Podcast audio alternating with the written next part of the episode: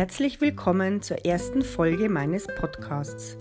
Mein Name ist Sandra Malisek und ich begleite seit 2010 Menschen und ihre Tiere. Ich nenne mich das Tiersprachrohr, weil ich mich als verlängerten Arm sehe, weil ich mich als Sprachrohr für die Tiere sehe. Ich gebe den Tieren eine Stimme. Aber dazu hörst du in einer späteren Folge mehr. Nun erstmal ein paar Infos zu mir, damit du weißt, mit wem du es zu tun hast. Ich bin 1976 in Bayern geboren, in der schönen Oberpfalz. Den größten Teil meines Lebens habe ich auf dem Bauernhof verbracht, auf dem meine Mutter geboren ist. Ich hatte also schon immer Tiere um mich. Ich bin auf Kühen geritten. Ich habe Küken beim Schlüpfen zugeschaut. Ich habe die Küken immer, wenn sie aufgewärmt wurden, äh, früher hatte man ja noch so einen äh, Badeofen, wie so ein Kanonenrohr, das eingeheizt wurde.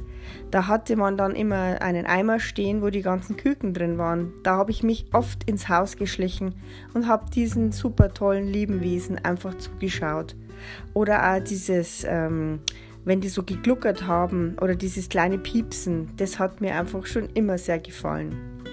Mein Onkel hatte Hühner, der hatte einen Pfau. Das hat mich immer sehr, sehr beeindruckt, wenn der sein Rad gezeigt hat, wenn der seine schönen Federn gezeigt hat. Er hatte auch einen Truthahn und Gänse, also von denen hatte ich eigentlich immer mehr Respekt. Natürlich dürften Katzen nicht fehlen, eine ganze Menge Katzen. Tauben waren da, Immer wieder kleine Kälbchen, Schweine. Die Schweine hatten es mir sehr angetan. Die habe ich sehr, sehr gerne gefüttert. Und natürlich auch ein Hund. Zu dem Bauernhof gehörte eine große Wiese, ein großes Anwesen. Ich durfte früher immer mitfahren, zum Gras reinholen. Ich war also wirklich Zeit meines Lebens sehr, sehr gerne auf diesem Bauernhof. Und ich würde sagen, dass mich diese Zeit mit den Tieren sehr, sehr geprägt hat. Ich hatte schon immer einen guten Draht zu allen Tieren. Also ich kann mich allerdings nicht mehr bewusst erinnern, ob ich damals schon mit Tieren kommuniziert habe. Das ist schon einfach zu lange her, aber in einer gewissen Form habe ich mit Sicherheit mit ihnen mental kommuniziert. Als Kind war ich sehr, sehr glücklich. Ich war wirklich ein sehr glückliches Kind, wenn ich auch sehr oft zu Unrecht immer wieder beschuldigt wurde. Ich war ein sehr, sehr lebhaftes Kind, ein sehr fröhliches und glückliches Kind und ich war natürlich überall vorne mit dabei. Wir haben Kirschen geklaut, wir sind auf Kirschbäume geklettert, was man halt früher damals so für normal fand.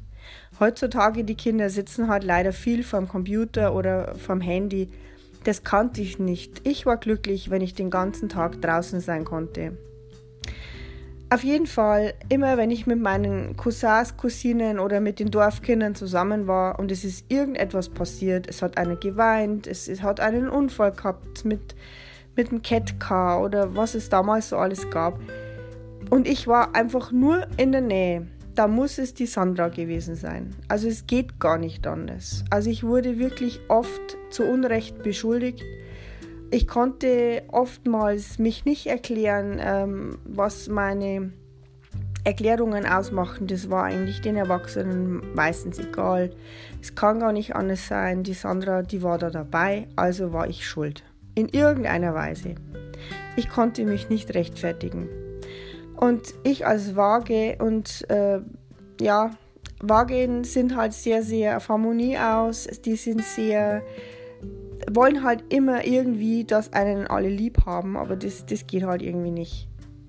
Und ähm, als Kind war ich oft sehr, sehr traurig und sehr enttäuscht von den Erwachsenen, weswegen äh, ich keine Chance bekommen habe, mich zu erklären. Und ich habe mich zwar nie lang davon abhalten lassen, wieder fröhlich zu sein und wieder glücklich zu sein, aber wir wissen ja, dass all diese Sachen, die uns vor allem in der Kindheit passiert sind, und wenn es nur einmal ein ungerechter Satz war, dass das halt im Unterbewusstsein gespeichert ist und dass wir diese Dinge oft mit in unser Leben nehmen. Später als Erwachsene haben wir ja immer wieder mal Probleme oder haben wir Ängste und Sorgen, wo wir oft gar nicht wissen, wo die herkommen. Aber viele, viele Sachen, die wir im Erwachsenenalter mit uns rumschleppen, die haben wir in der Kindheit einkassiert. Und so kommt es halt leider vor, auch in der heutigen Zeit, dass die Kinder, die so begabt sind, die so viele Fähigkeiten haben, die so ein feines Gespür haben für alle möglichen Wesenheiten, für eben den Zugang, den leichteren zu, zu Bäumen, zu Pflanzen, zu Tieren, dass den Kindern eigentlich relativ früh, früh schon die Flügel gestutzt werden. Leider. Und irgendwann mal, dann redet man halt nicht mehr mit dem Wesen, das man halt wahrnimmt. Dann redet man halt nicht mehr mit den Tieren, weil die Erwachsenen ja sagen, das ist so schlecht und man soll das Spinnen aufhören. Und dann ist es ganz, ganz viele Jahre verschüttet, dieses Wissen, diese Wurzeln, diese Fähigkeiten. Und wenn man Glück hat, viel, viel später im Erwachsenenalter, findet man diese Wurzeln wieder und fängt an, sie auszugraben. Bei mir hat es knapp 30 Jahre gedauert, bis ich meine Wurzeln wieder entdeckte. Es wurde immer mehr der Wunsch da, es war immer mehr der Wunsch da, dass ich eben diese Wurzeln wiederfinde. Und da hat mir zu einem ganz großen Teil meine Hündin Maggie geholfen. Meine Hündin Maggie, die kam ja aus dem Tierheim zu mir.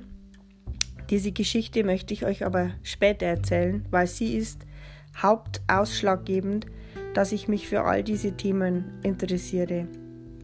Ich hatte als Kind, da war ich vielleicht so 10, 11, 12, einen besten Freund. Das war unser Schäferhund, der Ossi. Und der Ossi, der hat mich einfach gelehrt, dass man immer leicht sein kann. Diese Leichtigkeit und diese Stärke. Er war sehr, sehr souverän. Ähm, er war sehr bedacht, mich zu beschützen, wenn der Postbote kam, mir die Post gegeben hat. Also er war wirklich mein bester Freund. Und für mich ist eine Welt zusammengebrochen, als er eines Tages sehr, sehr schlecht beieinander war, ganz viel getrunken hat, dann Blut im Stuhl hatte und Blut äh, erbrochen hat. Und auch der Tierarzt konnte da nicht mehr helfen. Es war eigentlich eine schlimme Zeit und er ist dann tatsächlich gestorben aufgrund von Gift. Und diesen Tod, den habe ich lange Zeit eigentlich gar nicht wirklich verarbeitet, weil die Erwachsenen, vor allem natürlich Onkel, Tante, alle jene, die halt ländlich aufwachsen, für die Tiere halt nur etwas wert sind, wenn sie, wenn sie Geld bringen, ja. Gerade für die, wenn ich dann immer mir anhören musste, es war ja nur ein Tier oder ich soll mich nicht so anstellen. Ich weiß noch an dem Tag, als der Ossi verstorben ist, haben wir Holz gemacht dann auf dem Bauernhof. Und ich war eigentlich wirklich traurig und mir war nicht nach Holz machen und mir war auch gar nicht nach Gesellschaft und nach Gesellschaft, die mich nicht versteht, schon gleich dreimal nicht. Aber ich hatte keine andere Wahl.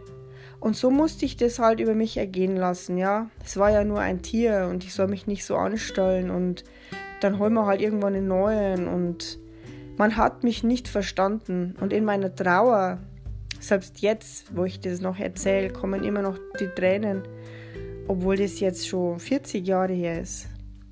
Also ich habe diesen Tod ganz lange verdrängt, weil ich ihn eigentlich ja nicht wirklich leben konnte. Ich konnte meine Trauer nicht leben.